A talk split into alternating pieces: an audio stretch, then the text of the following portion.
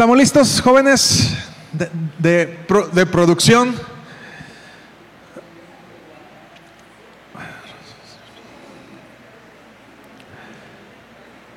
¿Han escuchado ustedes acerca del código binario?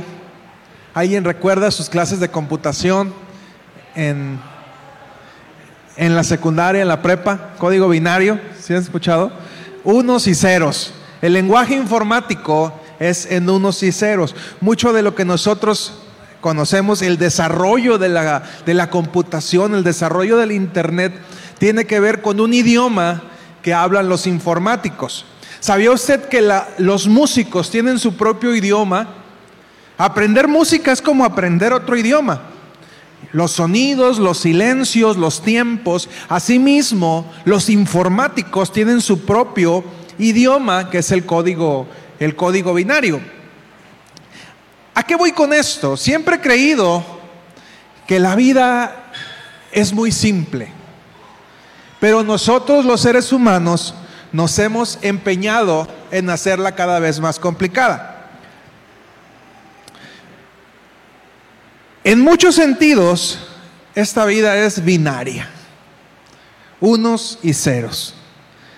Y a muchas personas les desagrada que la vida sea binaria, pero el hecho que nos desagrade no significa que no sea así.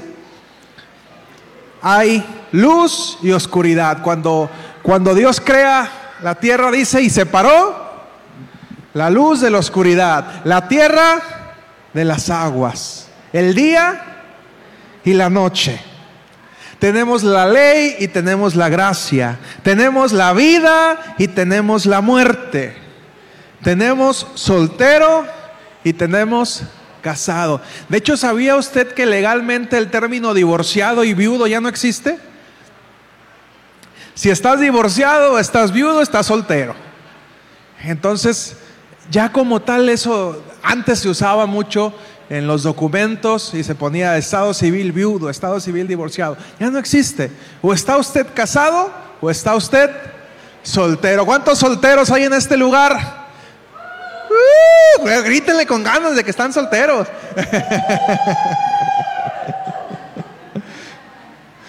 Eclesiastes, Eclesiastes 3, 1 al 8, por favor. Dice la palabra que el casado tiene la responsabilidad de agradar a su pareja, pero el soltero tiene eh, eh, la posibilidad de solamente agradar a Dios. Esa es una, una bendición que tienen los solteros. Al único que tienen que agradar es a Dios. Eclesiastés 3.1 al 8 dice, todo tiene su momento oportuno. Hay un tiempo para todo lo que se hace bajo el cielo. Un tiempo para nacer, tiempo para morir. Entonces volvemos a lo binario, nacer y morir. Un tiempo para plantar y un tiempo para cosechar. Un tiempo para matar y un tiempo para sanar. Un tiempo para destruir, un tiempo para construir. Un tiempo para llorar y un tiempo para reír. Un tiempo para estar de luto y un tiempo para saltar de gusto un tiempo para esparcir piedras y un tiempo para recogerlas, un tiempo para abrazarse y un tiempo para despedirse, un tiempo para intentar y un tiempo para desistir, un tiempo para guardar y un tiempo para desechar, un tiempo para rasgar y un tiempo para coser, un tiempo para callar y un tiempo para hablar, un tiempo para amar y un tiempo para odiar, un tiempo de guerra y un tiempo de paz. La vida es sencilla. El detalle es aprender a distinguir los tiempos. Hay un tiempo en el que tenemos que intentar, pero también un tiempo en el que tenemos que desistir. Y hay que saber, entender qué es lo que tenemos que hacer en cada tiempo de nuestra vida. Hay un tiempo para andar de coqueto, para andar de enamorado y otro tiempo para establecer un vínculo con una persona a la cual elegiste y esforzarte por amarla y cuidarla. Y el asunto es que luego confundimos eso. Los solteros no quieren andar de coquetos y enamorados y los casados sí quieren hacerlo. Y ahí está el problema, que no distinguimos cuándo son los tiempos. Hay un tiempo para enojarnos, pero también un tiempo para contentarnos. Porque qué incómodos son los abrazos también cuando son dichos fuera de tiempo. Qué incómodas son las palabras que son dichas fuera de tiempo. Qué incómodos son a veces los chistes en un velorio cuando tienes dolor. Aunque luego este, hay gente que, que, va a contar chistes a los velorios y alegran el momento, ¿verdad? Pero hay que saber, ah, porque hasta para contar chistes hay que tener el momento, el momento adecuado. Y en una vida tan sencilla, dice, al principio creó Dios los cielos y la tierra, después creó al varón y creó a la varona, a la mujer. Creó a Adán y creó a Eva. Y hoy en día estamos viviendo en un dilema tan fuerte. Nuestros jóvenes, sobre todo, están viviendo en un dilema tan fuerte en esta cuestión de identidad que nosotros ni siquiera tenemos ideas de muchas cosas y, ahorita voy a darte un glosario de algunas cuestiones que a lo mejor tú no conoces, pero me llamaba la atención cómo nuestros hijos están siendo bombardeados por tanta información que lo único que está haciendo es confundirlos cada vez más. En una vida tan sencilla donde Dios dijo, vamos a ponerla fácil, vamos a poner a hombre y mujer. A y B. Sí y no.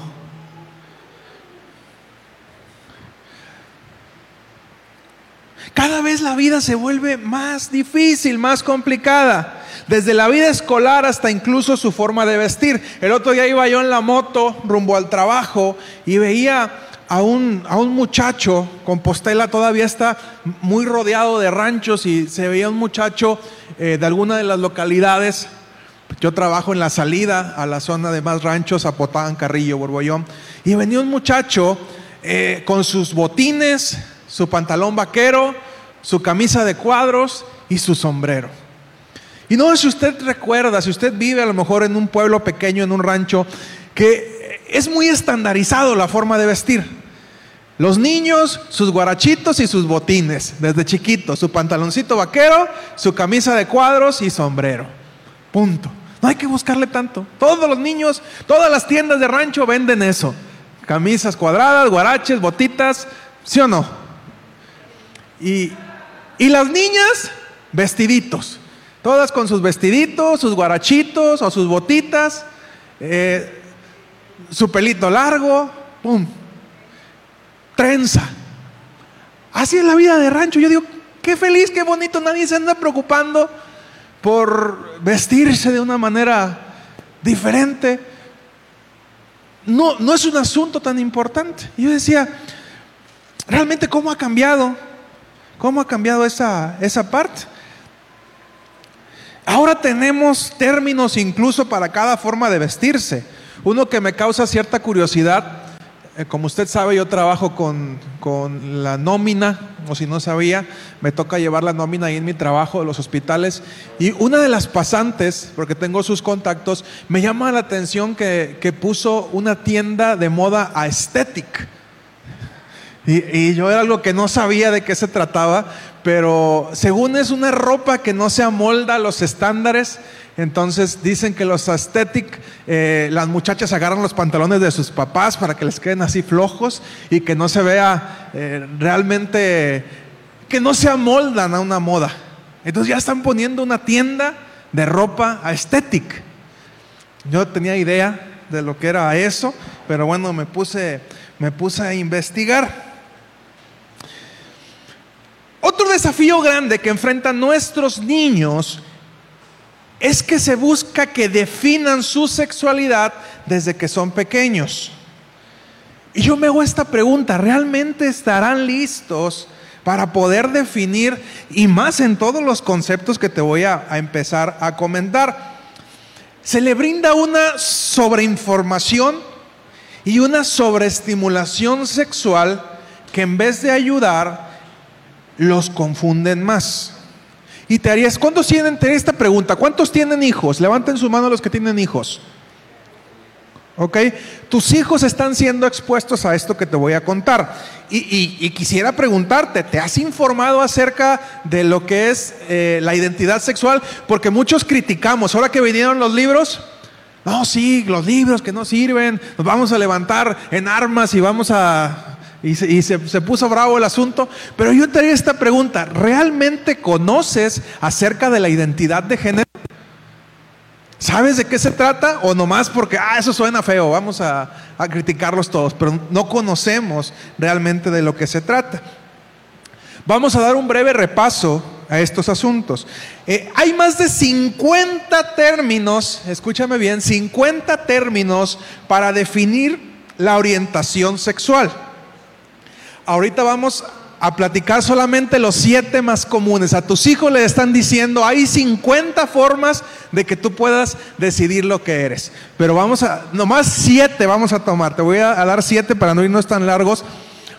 El primero es la heterosexualidad. ¿Usted sabe lo que es heterosexualidad? ¿Alguien que me diga qué es heterosexualidad? Levante su mano. ¿Va a ir aumentando el grado de dificultad? Heterosexual.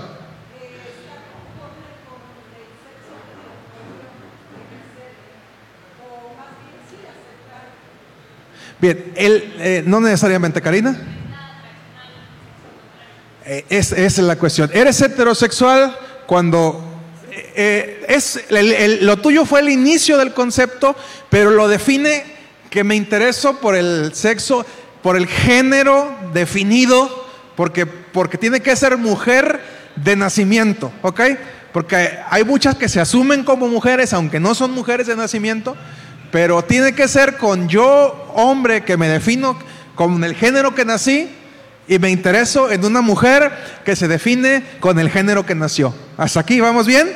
Esos son los heterosexuales. El homosexual es aquel que le atraen los de su mismo género, pero que, que está definido un hombre, por ejemplo, un hombre que nació hombre, que se siente hombre, que le gusta otro hombre, que nació hombre y que se siente hombre. Sí, sí, vamos quedando claro. Todo esto es bien importante, ¿eh? porque se define, eh, un cambio breve en eso define, cambia las cosas. El bisexual. El bisexual es, pongamos el ejemplo de un hombre que nació hombre, que se siente hombre, que se identifica y se viste como hombre, que le gustan tanto los hombres que se sienten hombres, que nacieron hombres, que se identifican como hombres, y le gustan también las mujeres, que se sienten mujeres, que se identifican como mujeres, le gustan los dos. ¿Sí? Hasta aquí, ¿ok? Vamos bien. Pansexualidad. Pansexualidad. Es la atracción a cualquier persona independientemente de su género o preferencia. Le atraen la forma de pensar, valores y belleza subjetiva. Entonces, hasta ahorita vamos cuatro. Puede ser heterosexual, homosexual, bisexual o pansexual. Esto es lo que le están ofreciendo a tus hijos.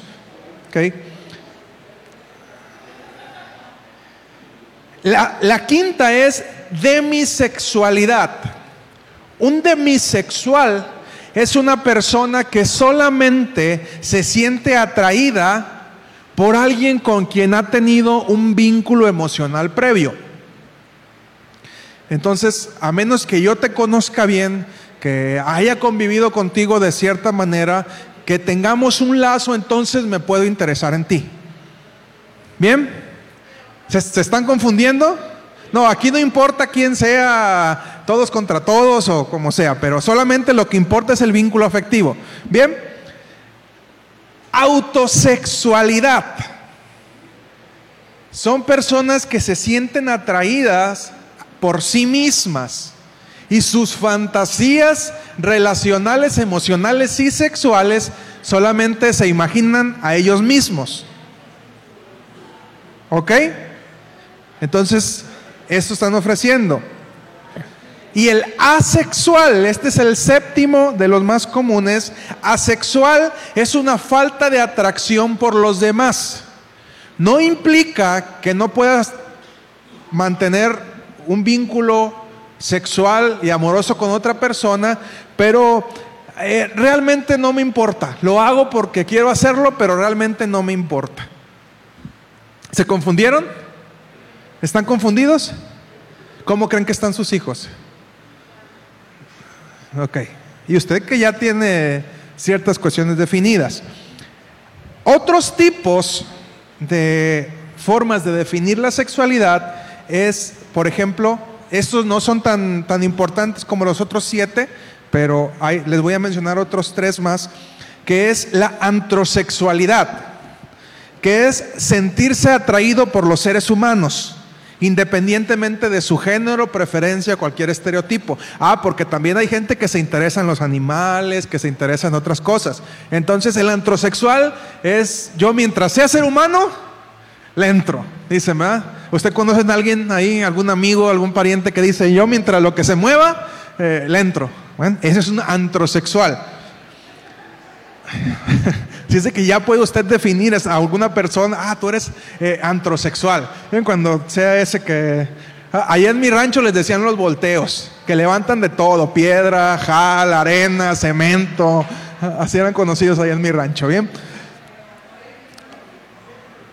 El siguiente es polisexualidad, que significa la atracción en cualquiera de sus facetas Incluye un espectro amplio. O sea que le interesan hombres, mujeres, hombres que se sienten mujeres, hombres que se visten como mujeres, mujeres que se sienten hombres, eh, mujeres que se visten como hombres, porque todo esto es, es diferente. Y otro es la escoliosexualidad. ¿Qué es la escoliosexualidad? Una persona que, se, que le atraen las personas no binarias. Y ahorita vamos a explicar qué es el ser no binario. El cisgénero, estos ya son parte de un glosario de palabras que te voy a empezar a, platicar. El cisgénero es una persona cuya identidad de género coincide con el sexo que le fue asignado al nacer. Entonces, eh, a la mayoría de nosotros nos definen como cisgénero, porque nos sentimos identificados con, el, con lo como nacimos. ¿Había escuchado usted esta palabra? Pues ya, la, ya aprendió algo nuevo el día de hoy. Ya aprendió algo nuevo que es parte de la intención. Entonces, si usted le dicen, es que tú eres cis, entonces ya, ya sabes de qué se trata. No, te están diciendo alguna grosería, no te están recordando a tu mamá, simplemente te están diciendo que eres cis, que, que te sientes bien con lo que eres. El no binario, este término puede usarse con la identidad de género eh, de personas que no quieren que les digan que son hombres o son mujeres. Ellos dicen, a mí no me interesa, yo soy ella, no soy él, ni soy ella, soy ella. Entonces, esas son las personas no binarias. Y es lo que decíamos con la escoliosexualidad. Los escolios solamente se interesan en personas no binarias. Si alguien dice que es hombre o es mujer, entonces no me interesa tu forma de pensar, no me puedo relacionar contigo. ¿Sí? El queer o care puede ser usado por aquellas personas que se consideran que están fuera de las categorías binarias de masculino o femenino o gay. Entonces, si no te gusta que te digan gay, te pones queer, porque, porque tampoco ser gay te identifica. ¿Sí? ¿Hasta aquí dudas? Muchas, pero se aguantan. Yo también tengo muchas, no se preocupen. Ok, el straight. Straight es otro término para heterosexual. Entonces, si te dicen, tú eres, eres bien straight, no te sientas ofendido, te están diciendo, eres bien heterosexual. ¿Ok? Esos son los términos que utiliza el LGBT. La persona transgénero En términos generales, son aquellas personas que no son cisgénero. Ya sabíamos que era cisgénero. ¿Qué era cisgénero? Lo que soy. Ok, entonces, si soy transgénero, quiere decir que no soy cisgénero. Son personas cuya identidad de género no coincide con el sexo que les fue asignado al nacer. A veces se usa la abreviación trans, pero no confundir transgénero con transexual. Transexual es el término para describir a personas que usan tratamientos médicos como medicamentos hormonales o cirugía para hacer que su cuerpo coincida con lo que quieren ser. Entonces, un hombre que mutila su cuerpo, toma hormonas para parecer mujer, entonces es un transexual. Cuando ya implica un procedimiento hormonal o de cirugías, es un transexual.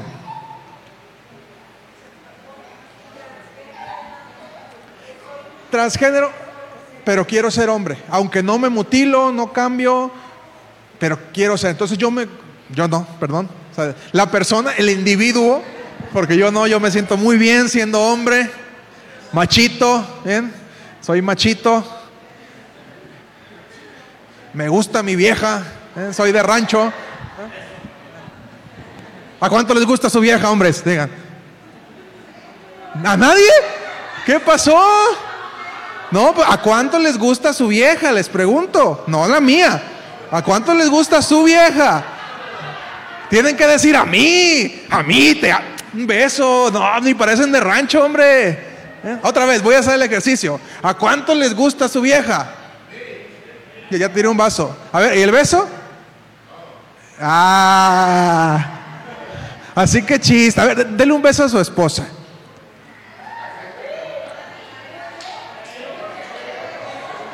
Qué aguados, qué acedos, la verdad.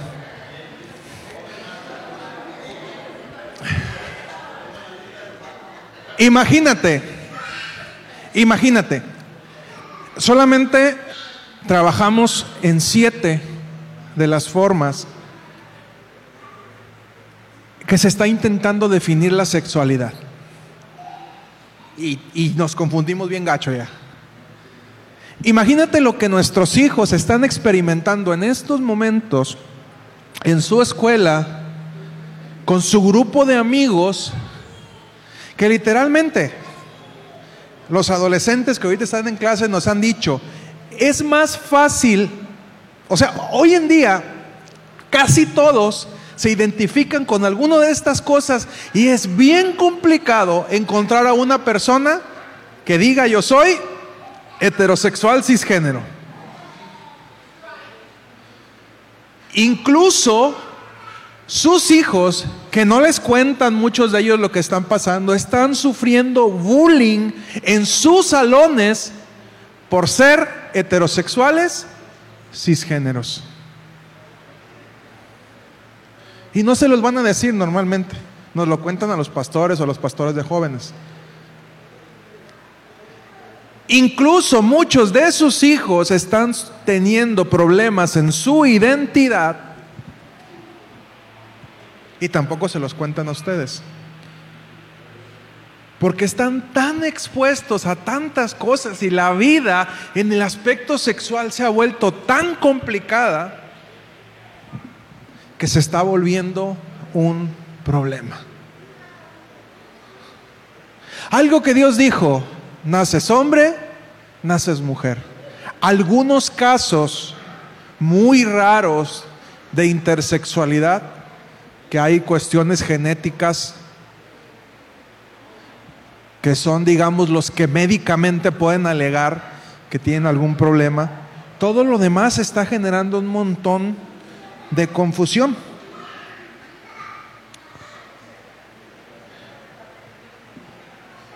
Les dicen, como la, la Barbie, tú puedes ser lo que quieras ser. Y es una campaña. Ayer me sorprendía y, la mejor campaña que tú puedes hacer es con los niños. Ayer fue el 30 aniversario de Tower, Tower Pizza. y tenía un stand grande ahí en el, en el Parque Juan Escutia y todos los niños. ¿Por qué? Porque la Biblia es clara. Tú le enseñas al niño el camino desde que es pequeño y cuando sea grande, ¿qué va a hacer? Le regalas pizza, le regalas refrescos de la Coca-Cola y el niño, ¿qué va a recordar? Tower Pizza, refrescos de la Coca-Cola. Cuando sea grande, ¿qué va a consumir?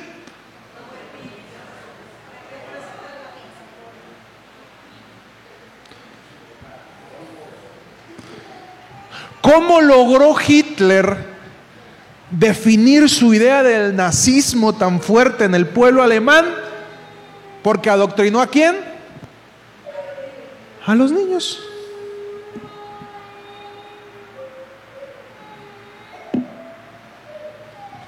Y algo que Dios hizo tan sencillo como eres hombre o eres mujer, lo hemos distorsionado y pervertido de tal manera que hoy en día para nuestros hijos es tan difícil poder definir qué son.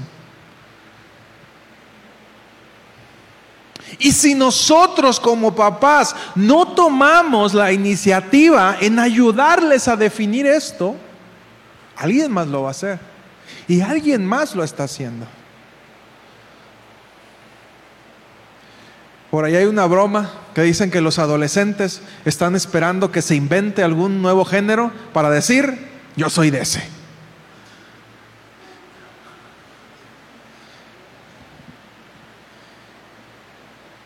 Y te haría esta pregunta, ¿revisas sus celulares? ¿Tienes el historial de lo que consultan, de lo que ven? ¿Te interesas realmente por tus hijos?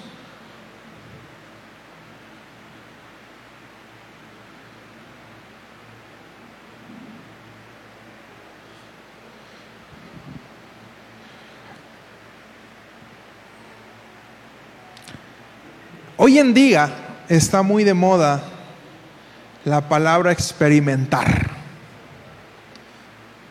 Dicen, experimenta de todo para que definas qué es lo que más te gusta. Es la, la palabra. Y yo me preguntaría, ¿un niño o un adolescente estará listo para experimentar? Escuchaba hace poco de una fuente de gobierno que en una secundaria los chavos se pusieron de acuerdo para experimentar.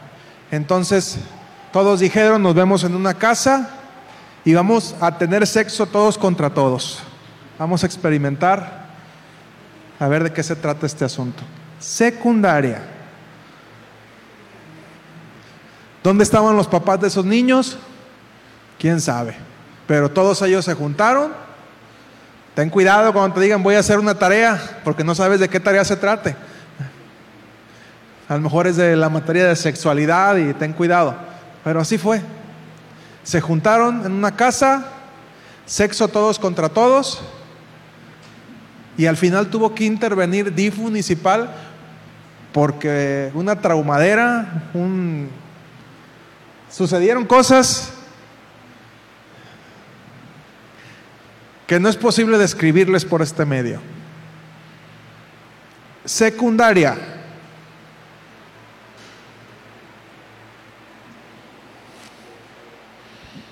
Tanto experimento, me pregunto, ¿habrá dejado realmente algo bueno?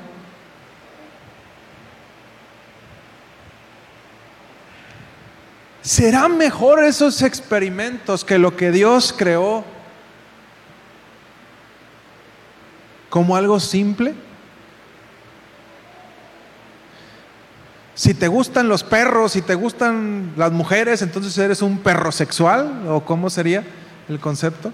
Porque ya lo hay, ya sucede, y sé que les causa confusión, pero ya sucede. Está pasando en las escuelas de sus hijos. No crean que estoy hablando de la Ciudad de México, de, Está sucediendo aquí y ahora.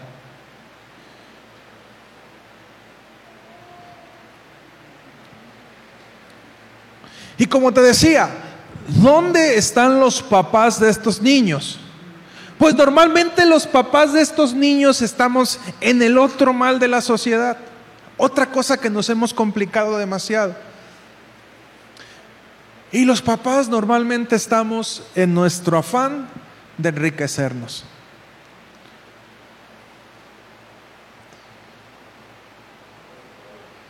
Y no me malentienda, no estoy en contra de que usted pueda prosperar económicamente.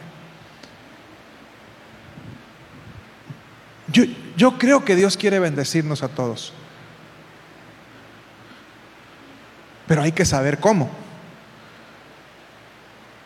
Porque entonces tenemos un afán por acumular y acumular y tener más cosas. Hay tiempo de tener y tiempo de, tiempo de guardar y tiempo de desechar. Pero como te decía, no entendemos ese tiempo. Y quiero hacerte una pregunta, pero quiero que me seas sincero. No te pongas acá eh, muy espiritual. ¿A quién le gusta trabajar? Levante su mano a que le guste trabajar. ¿Bien? Sinceramente, ¿les gusta trabajar? ¿Les digo la verdad? A mí no. A mí no me gusta trabajar. Trabajo porque tengo necesidad de trabajar. Pero si a mí me dijeran, ¿qué te gusta? ¿Jugar o trabajar? Jugar. ¿Qué te gusta? ¿Tocar o trabajar? Tocar. ¿Salir de vacaciones o trabajar? ¿Viajar o trabajar? Ah, ¿no que les gustaba trabajar? Ah, Y, yo meditaba en eso y decía, Dios, ¿realmente me gusta trabajar? Y en mis momentos filosóficos me di cuenta que no, que no me gusta trabajar, me gusta traer dinero. ¿Por qué? Porque con el dinero puedo suplir las necesidades de mi casa, me puedo pasear, me puedo comprar lo que me gusta, pero si solamente me dieran el dinero y no tuviera que trabajar, pues qué padre, ¿no? Y si trabajo, lo hago porque tengo que suplir eso, porque tengo compromisos, pero me di cuenta que realmente el trabajo no es tan importante para mí.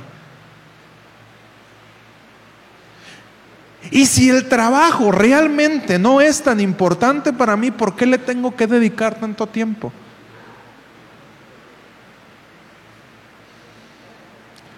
¿Qué es más importante, tu familia o tu trabajo? ¿Y por qué le dedicas más tiempo al trabajo?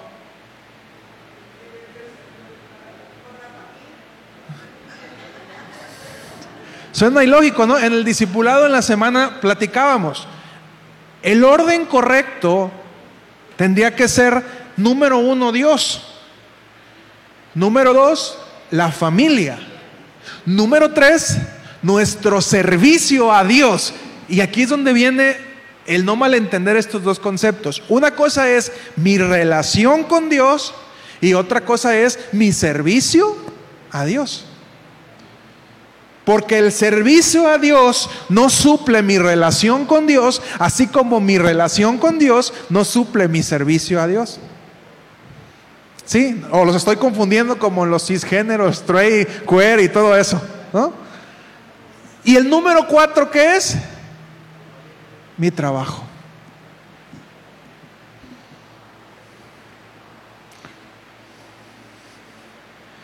Y créame, trabajo mucho. Mi esposa puede decirle que trabajo mucho. Catalina me dice que soy el pastor con más puestos que un bus. Entonces soy el pastor, soy el de nómina, soy el de la caja popular, soy el patrón de la guarchería. Tengo un montón de chambas. De vez en cuando soy maestro de guitarra.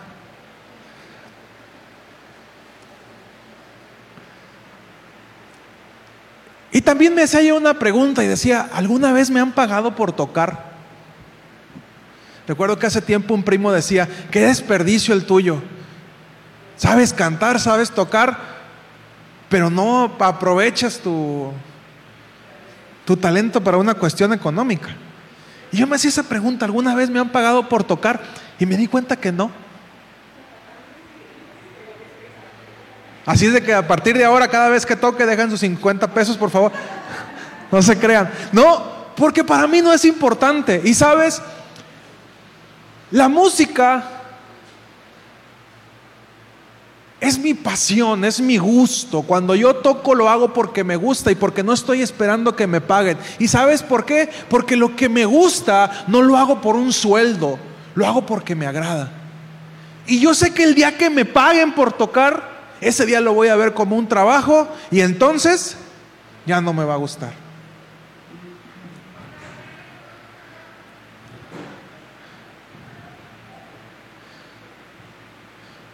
Y me gusta mucho hacer deporte. Yo estoy peleado con que te paguen por hacer deporte.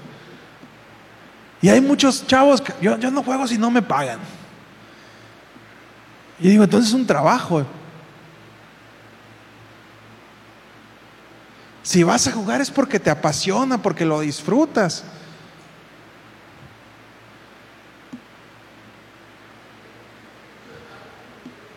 Eh, eh, paga uno por jugar, ¿no? O sea, el arbitraje, o sea, cuando uno realmente le gusta, cuando te apasiona no te pesa, porque algo que tú amas, algo que te apasiona no te pesa. Y servir a Dios tendría que ser algo así. Cuando servir a Dios nos implica que tenemos que tener un sueldo, entonces ya no lo estaremos haciendo por, por una pasión, por un amor. Y eso no significa que Dios no vaya a suplir nuestras necesidades. Pero en serio, que yo me he dado cuenta que no quiero contaminar mi corazón de esa manera.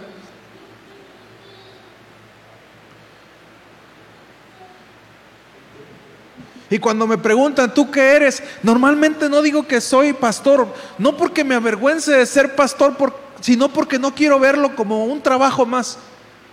Puedo decirles, soy empleado de los servicios de salud en Nayarit, puedo decirles, soy comerciante, soy promotor de la caja, pero normalmente no digo que soy pastor, porque eso tiene que ver con mi pasión mi amor y mi servicio a Dios.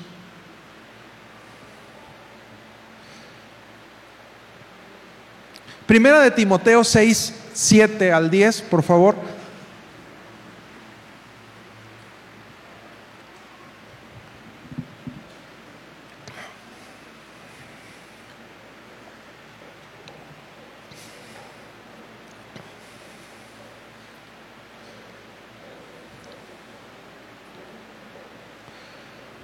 Dice, porque nada trajimos a este mundo y nada podemos llevarnos.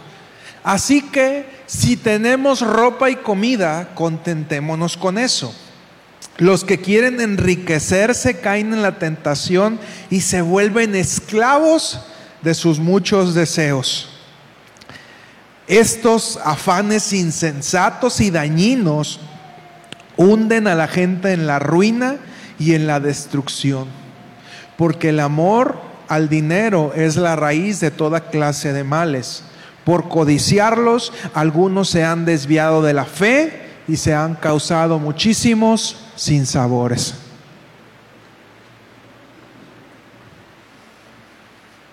Mateo 6, 25 al 34, por favor, también.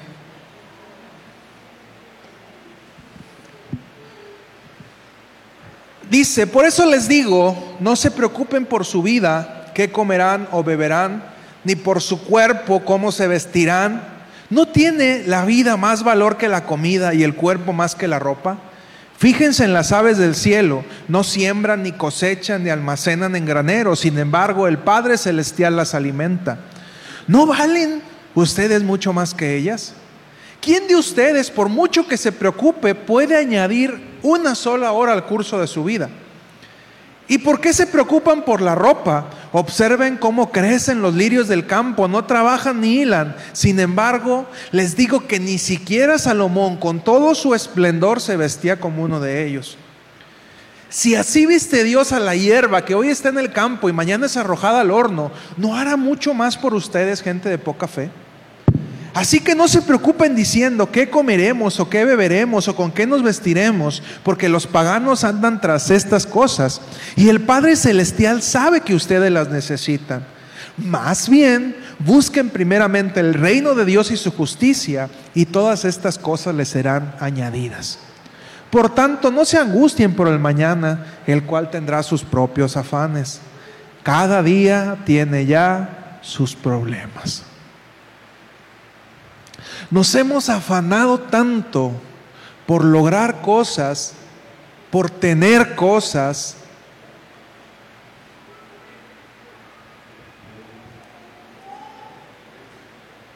que nos han, cosas que nos han vendido que es necesario tener. Cuando vemos lo que Jesús nos dice, no se afanen. La vida es más simple de lo que la queremos ver.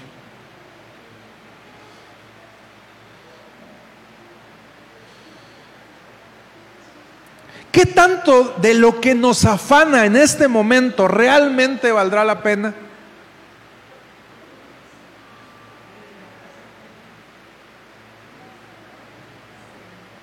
No dormimos en la noche por tantos afanes. ¿Cuánto les ha llegado alguna noche de insomnio y que no pueden dormir por tantos afanes? ¿Ok? Y en la mañana nos despertamos y como tuvimos tantos afanes en la noche no pudimos dormir, tenemos que levantarnos y tomarnos un café para poder seguir con los afanes del siguiente día.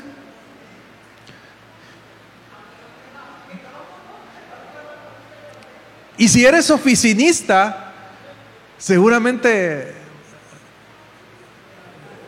te ha tocado esto, o sea, no duermes bien en la noche, pero como tienes que rendir en el trabajo, tomas un café y andas todo ansioso todo el día, porque no es cierto que el café te da energía, te da ansiedad, te acelera, ¿ok? Y más café y más café, porque hay que producir, producir, llega la noche, estamos tan afanados y no dormimos. Y al siguiente día repetir el círculo vicioso, café, café, café, porque hay que trabajar, hay que trabajar, hay que producir. Y digo, ¿será realmente la vida que Jesús desea para sus hijos?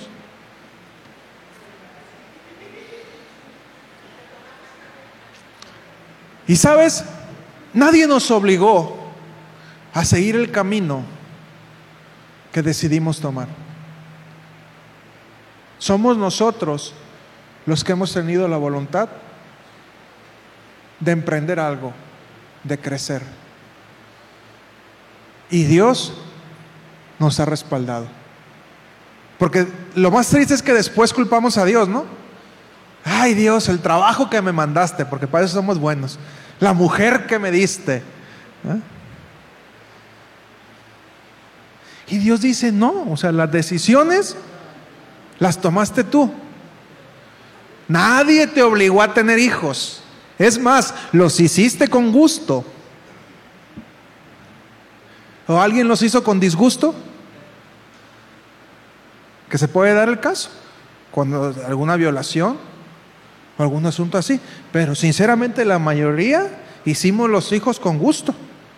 Y porque y espero que porque los deseábamos. Cuando los recibimos, los abrazamos y nadie nos dijo, nadie nos obligó. Y sabíamos, o a lo mejor no estábamos tan conscientes de la responsabilidad que implicaba. Entonces, mal hacemos en quejarnos de nuestros hijos. Y aquí viene el asunto. Mientras nuestros hijos, alguien más los está educando, nosotros estamos afanados trabajando.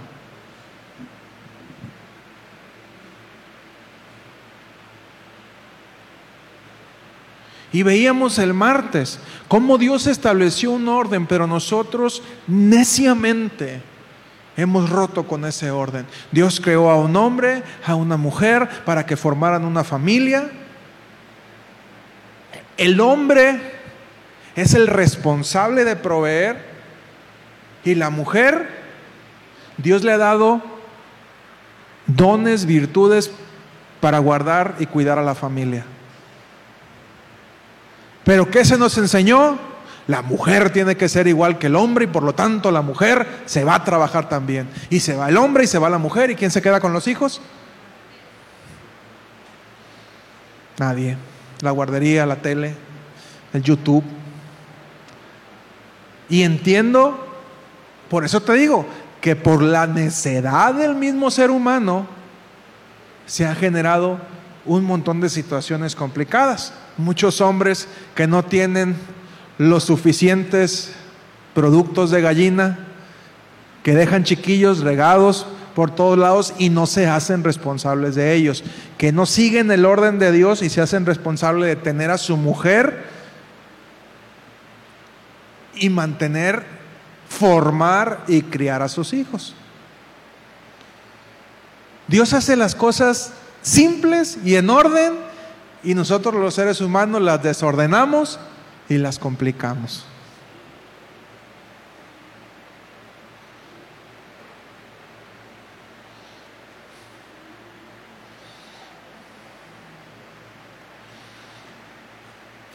Decidimos tomar un oficio o profesión porque así lo quisimos.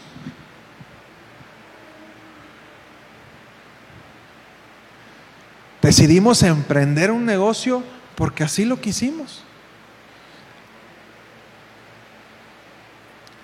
Y algo que realmente nos apasiona, lo vamos a hacer. Por eso es que dicen que cuando alguien hace lo que le apasiona, deja de trabajar. Cuando tú haces lo que te gusta, lo disfrutas. Puede ser la cosa más loca o, algo que nadie disfrute, pero si tú lo disfrutas, realmente dejas de trabajar. Y el asunto es que nos hemos metido en querer comprar tantas cosas, en querer tener cosas que no están a nuestro alcance que buscamos trabajar y trabajar y trabajar y trabajar y trabajar y trabajar y trabajar.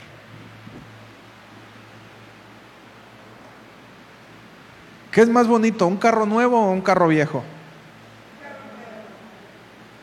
Carro nuevo. Siempre y cuando puedas pagarlo. Porque si no lo puedes pagar, entonces se convierte en un problema. Porque ya te vas a estresar y vas a tener que salir a trabajar. Y, el sueño americano es ese. Trabajar y trabajar para tener un auto que no disfrutas y una casa en la que no vives. las personas que han ido a Estados Unidos es lo que te dicen. Me voy cuando mis hijos están dormidos, regreso cuando mis hijos están dormidos. Tengo una casa con una albercota donde nunca me baño y un carro que solo uso para ir del trabajo a la casa y venir 15 días a México a emborracharme. ¿Ese realmente será la vida que Dios soñó para nosotros?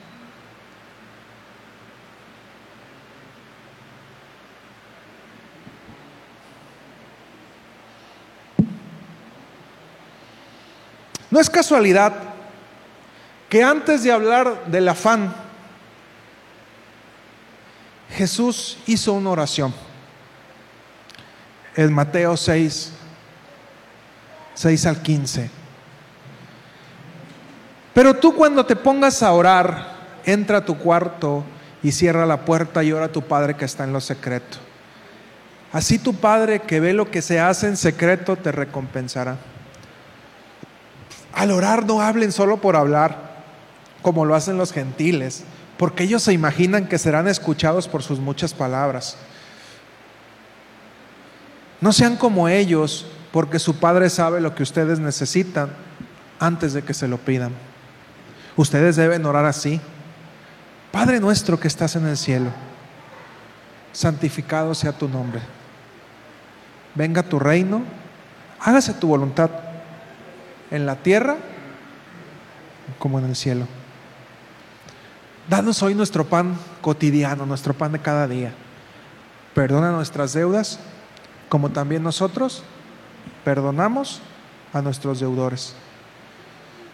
Y no nos dejes caer en tentación, sino líbranos del maligno. Cuando Jesús oraba, nos decía, la vida es así de simple.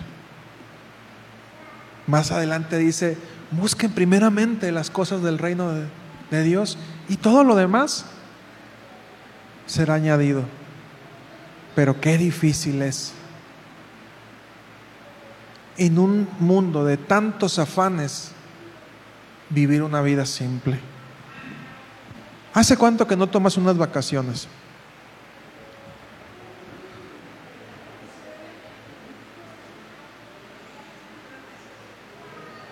¿Eh? Hace tres meses. Ok. Le voy a decir como le digo al ingeniero León. tomé vacaciones de las 3 de la mañana a las cuatro y media.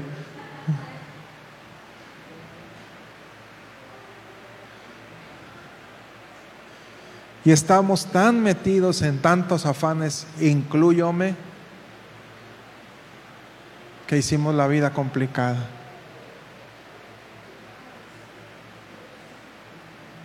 Algo que Dios hizo tan sencillo, nosotros lo volvimos difícil.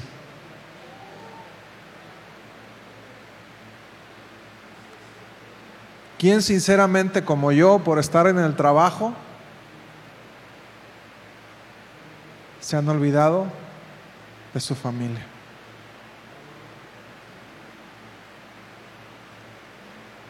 Ah, porque también hay el caso contrario, ¿no? Los que no quieren trabajar, eh, es otra historia. Pero bueno, hoy estamos hablando de los afanosos. ¿Cuántos team afanosos hay en este lugar? Pero que se escuche fuerte el amén. ¿Cuántos team afanosos hay en este lugar?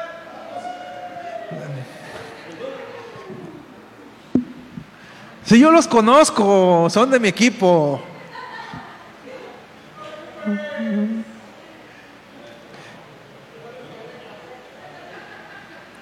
Dios quiere que tengamos una paz indescriptible cada día. Y no lo vamos a lograr hasta que aprendamos a vivir una vida simple.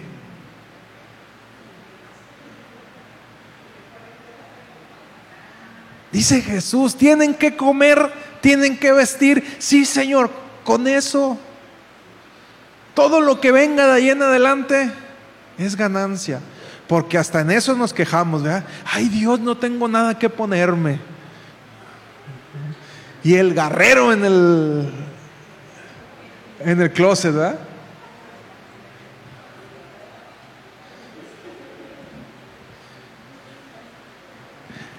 Y sabes, Dios no nos va a dar cargas más allá de las que podemos soportar. Cuando estés llevando una carga que es demasiado difícil de llevar, la primera pregunta que debes de hacerte es, ¿Dios realmente me la puso?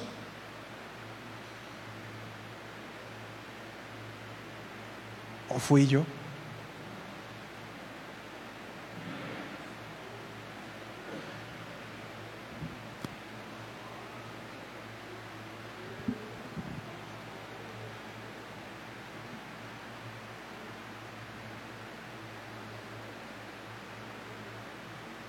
Siempre digo, yo no sé cómo le hacían los papás antes, 13, 14, 15 chiquillos, todos comían, todos vestían, ahí más o menos, pero... Y uno ahorita tiene uno, tiene dos y no sabe qué hacer.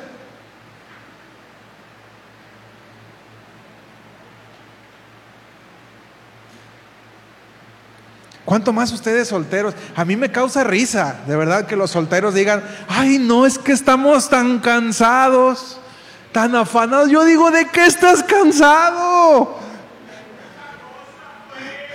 Si muchos ni trabajan y viven cansados, por el amor de Dios, cansados de qué?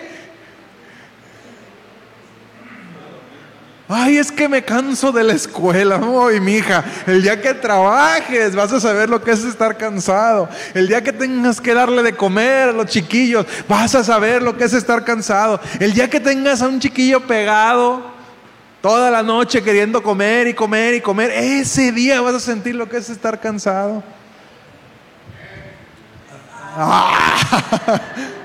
¿También le da pecho o, o cómo, Marela? A ver, explícame.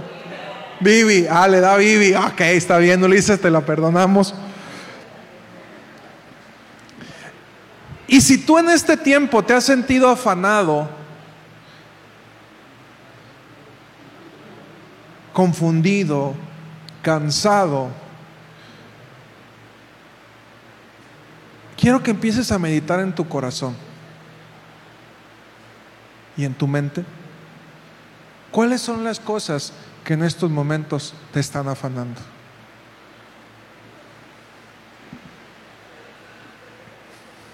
Te están afanando.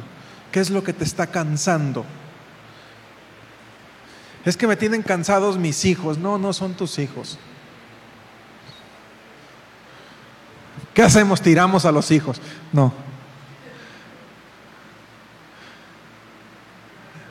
Nos cansamos con los hijos porque ya venimos cansados de otro lugar.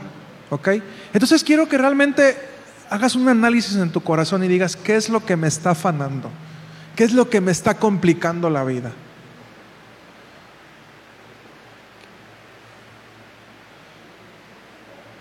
¿Qué es lo que me está confundiendo? Porque una persona que está cansada se confunde. Queremos que Dios nos hable en los momentos en que estamos cansados y sabes qué? No va a funcionar. No vas a escuchar la voz de Dios. Dice el libro de Reyes que Elías estaba en la montaña, en la cueva, y vino un terremoto, pero Dios no estaba en el terremoto, vino un ventarrón, pero Dios no estaba en el ventarrón. ¿Y dónde estaba Dios? En el silbo apacible, en la calma. Queremos que Dios nos hable en medio de la tormenta, pero ¿cómo lo vamos a escuchar? ¿Qué es lo que en este momento te afana?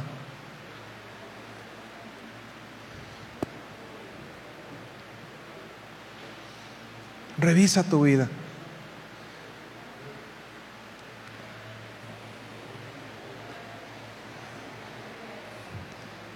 Dicen por ahí, si tu problema tiene solución,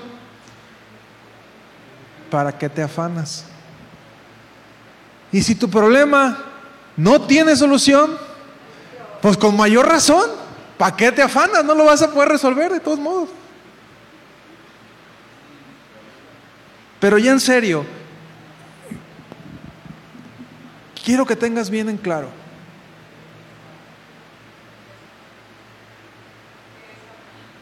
¿Qué es afán? Aquello que te cansa, te angustia, te preocupa.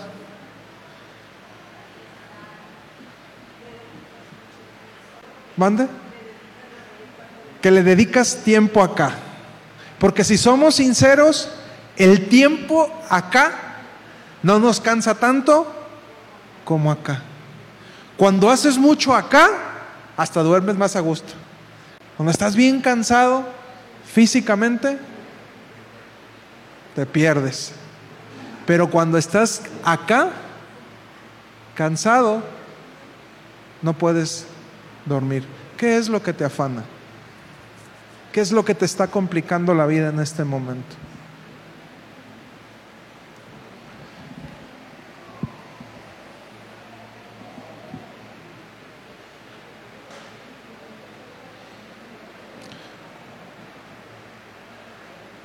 Ya saben, ¿quién dice a mí hay algo que me afana?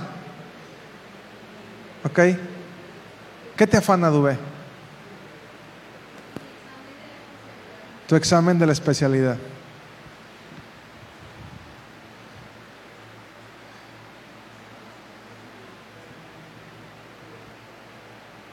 ¿Qué pasaría si lo repruebas?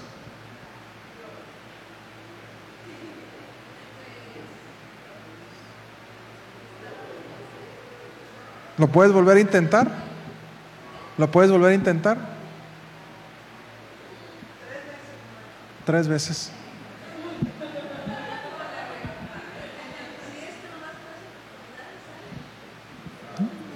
Tres veces. ¿Qué puedes hacer para que no te sea una angustia? Estudia prepararte. ¿Qué, ¿Qué, es lo que a ti te correspondería hacer para lograr eso? Estudiar. Nada más, mija. Si tú estudias y te preparas, hiciste tu parte. Más no vas a poder hacer. ¿Sí? ¿Alguien más? ¿Qué les afana?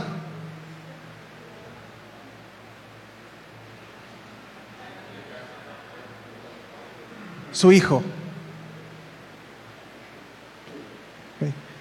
¿Puede corregir en este momento usted a su hijo?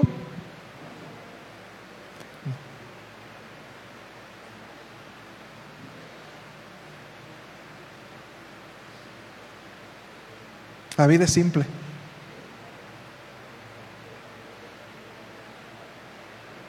¿Qué le correspondería hacer?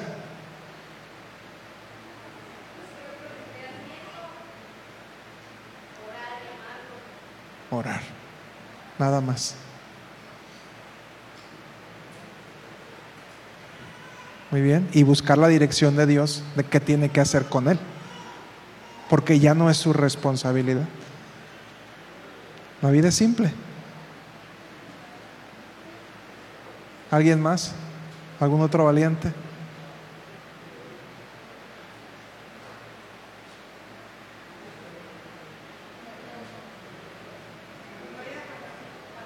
¿Eh? No hay afanados, todos están, están bien. Okay. Moni.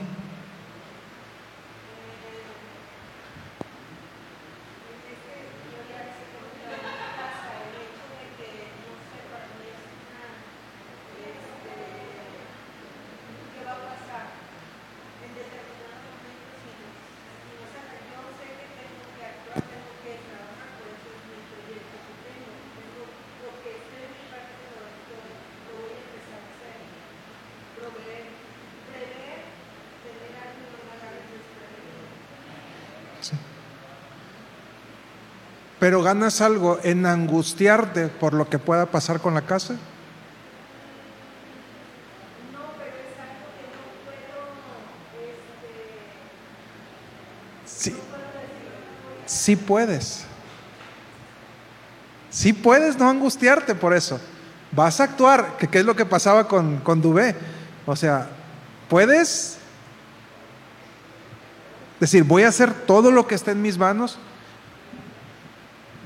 pero no sirve de nada angustiarme por lo que pueda pasar.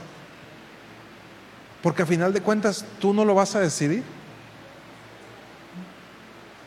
Entonces todo aquello que nosotros no podemos decidir, se sale de nuestras manos. ¿Podemos angustiarnos por ello? Sí podemos. ¿Debemos? La vida, ¿cómo es? Simple, binaria. ¿Hetze, ibas a comentar algo? Del afán, ok.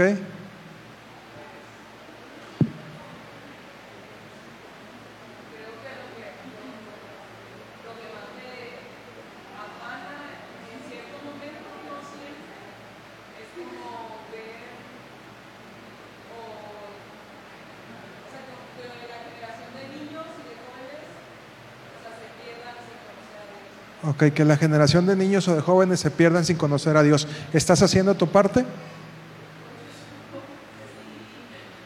¿Está haciendo su parte? Sí.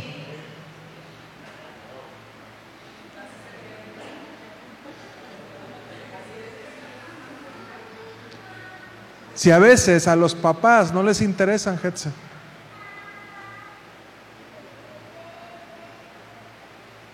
que son sus hijos.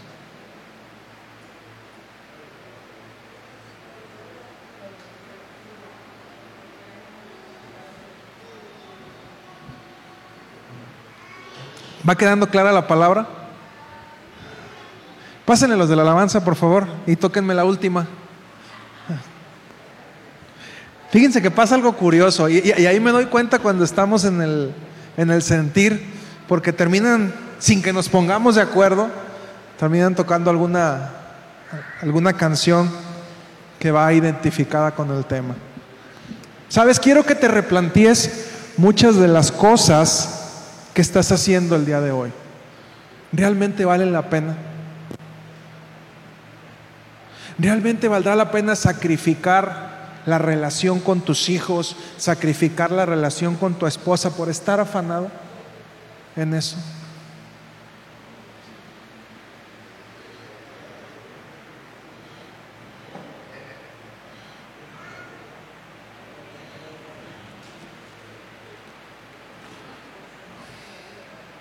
Que es bueno, que es importante, que es padre prosperar, sí.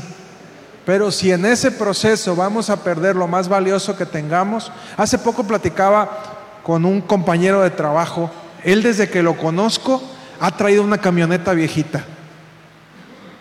Cuando lo conocí no estaba tan viejita, pero el día de hoy la pobre camioneta despintada, acabada. Y y él nos había externado, yo tengo el sueño de tener un carro nuevo. Y yo voy a tener un carro nuevo y algún día me voy a comprar mi carro nuevo. Y le decíamos, oye, ¿y por qué no has comprado tu carro? Y me decía, es que he estado invirtiéndole a mi casa. Y le digo, ¿ya te diste cuenta? Tiene un hijo. ¿Ya te diste cuenta que tu hijo está en segundo de, de prepa? Y me dice, sí, y quiere irse a estudiar medicina a Guadalajara. Digo, ¿ya te diste cuenta que muy probablemente esa casa que tanto trabajaste por levantarla, se va a quedar sola?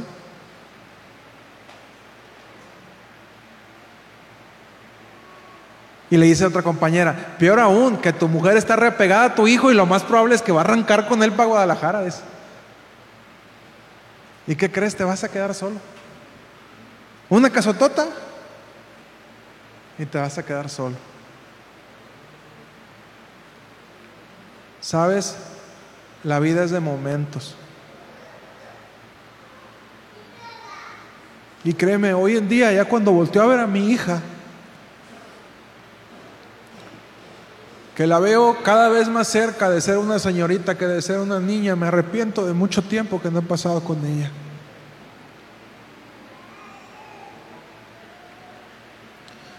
Y digo, tanto tiempo que me ha afanado por estar trabaje y trabaje. A mí me gustan mucho los carros y yo decía, Veía los carros nuevos y decía, me gustaría comprarme otra vez un carro nuevo, se siente bonito estrenar.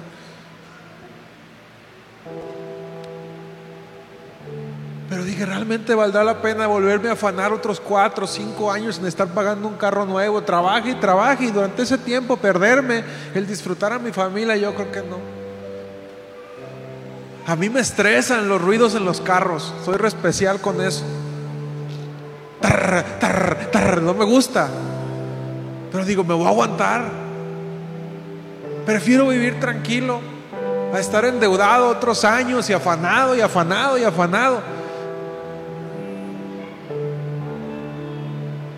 Ni cuenta nos damos cuando nuestros hijos crecieron, se fueron y nos volvimos a quedar solos con un montón de cosas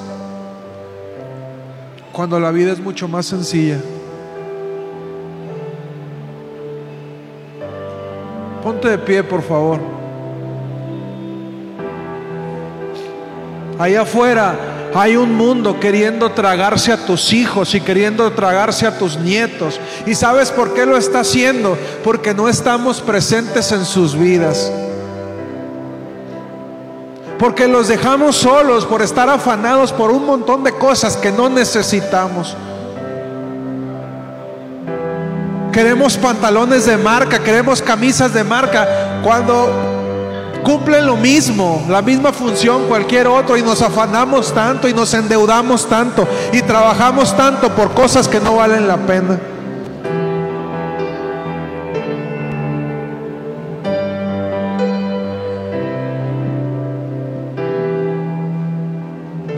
Haz que tu vida, haz que lo que vayas a hacer de aquí en adelante realmente valga la pena. Piénsalo dos veces antes de tomar una decisión que te va a implicar tiempo.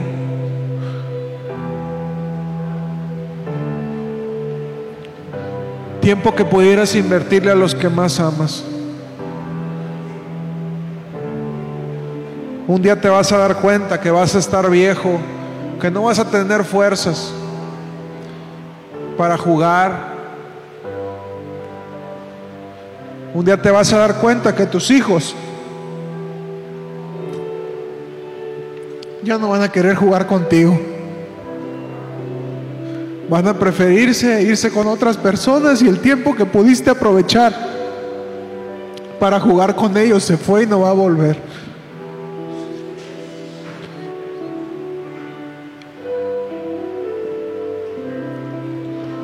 Un día te vas a dar cuenta que alguien te robó en tus propias narices y no te diste cuenta.